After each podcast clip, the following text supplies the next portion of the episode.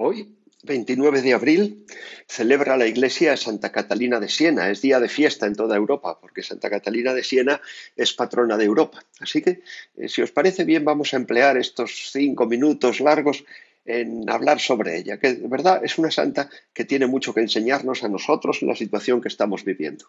Ella nace en 1347, morirá en 1380 a la edad de Cristo, con 33 años, una mujer muy tocada por Dios desde la infancia.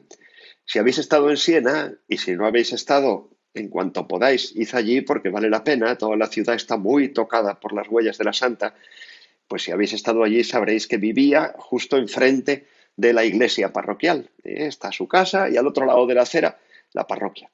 Y se acostumbraba desde joven a bajar y pasar largos ratos en la iglesia, eh, asistía a la Santa Misa y luego se quedaba rezando, pero muchas veces mientras rezaba entraba en éxtasis y se quedaba rígida, además en estado de suspensión sensorial, o sea que estaba inconsciente a todo lo de fuera, estaba tan embargada en Dios que no sentía nada.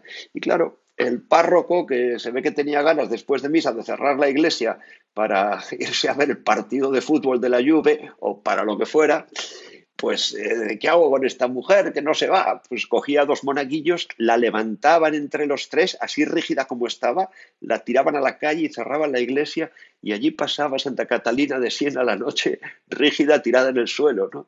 En fin, eh, pedid por los párrocos a quienes les gusta echar a la gente para cerrar la iglesia, ¿eh? porque mala cosa. Eh, más adelante ella decide hacerse dominica, pero no puede hacer vida de clausura, ni vida conventual, porque tiene que cuidar de su madre. Este sería otro capítulo, lo de su madre. Se llamaba Mona Lapa. Era una mujer terrible, pero de verdad, eh, Dios sabrá si sería buena o sería mala, pero tenía un carácter tremendo. A Catalina le hacía mucho sufrir. Bueno, pues ella renunció a la vida conventual porque vio que Dios le pedía que más bien cuidara a su madre. Por eso tomó el hábito en casa y se hizo terciaria dominica. Un episodio de su vida que nos es muy cercano es la peste negra de 1374, que asoló toda aquella zona y Catalina, sin ningún miedo, se lanzaba a la calle a cuidar a los enfermos. dicen que obró varios milagros con ellos. Ella nunca se contagió. Su madre sí se contagió y se murió. Pero ella, Catalina, no se contagió nunca y, sin embargo, cuidó a muchos enfermos y, como digo, dicen que curó también a varios. Uno de los episodios más eh, célebres de su vida eh, tiene lugar en Aviñón. Sabéis que era una época en la que los papas con su vida desdecían, digámoslo así, de lo que se podría esperar de ellos.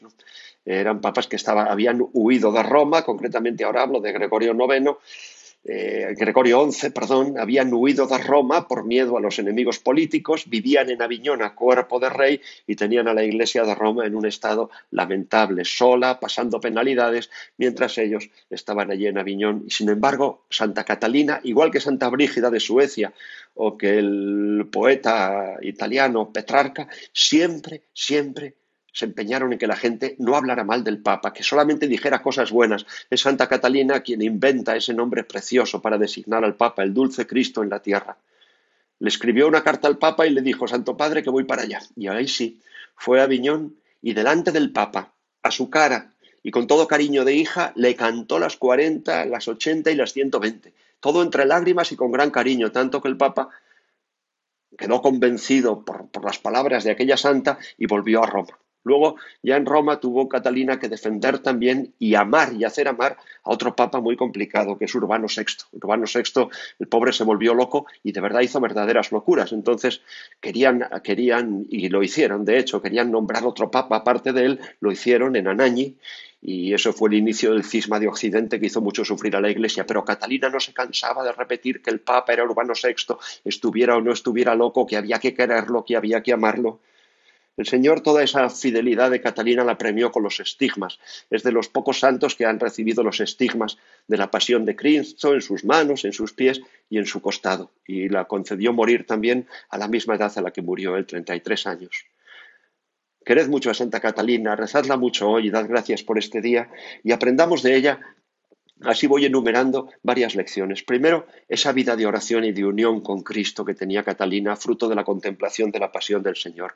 Segundo, amar a los que tenemos cerca y a nuestros familiares con sus defectos y quererlos como son, incluso la obra de misericordia, sufrir con paciencia los defectos del prójimo. Tercero, a no tener miedo a las enfermedades y a los que matan el cuerpo, tener miedo al pecado, que es el que mata el alma. De las enfermedades están prevenidos, pero lo que hay que temer es, el, al pecado y que nunca esa prevención nos impida ejercitar la caridad. Y cuarto y muy importante, amar al Papa con, toda el alma, porque el que ama a Cristo tiene que amar necesariamente al Papa y el que está unido a Cristo tiene que estar necesariamente unido al Papa. Que Santa Catalina nos proteja y que la Santísima Virgen María, Madre de la Iglesia, nos conceda en este día ser tan fieles a la Iglesia y a Cristo como Santa Catalina de Siena lo fue.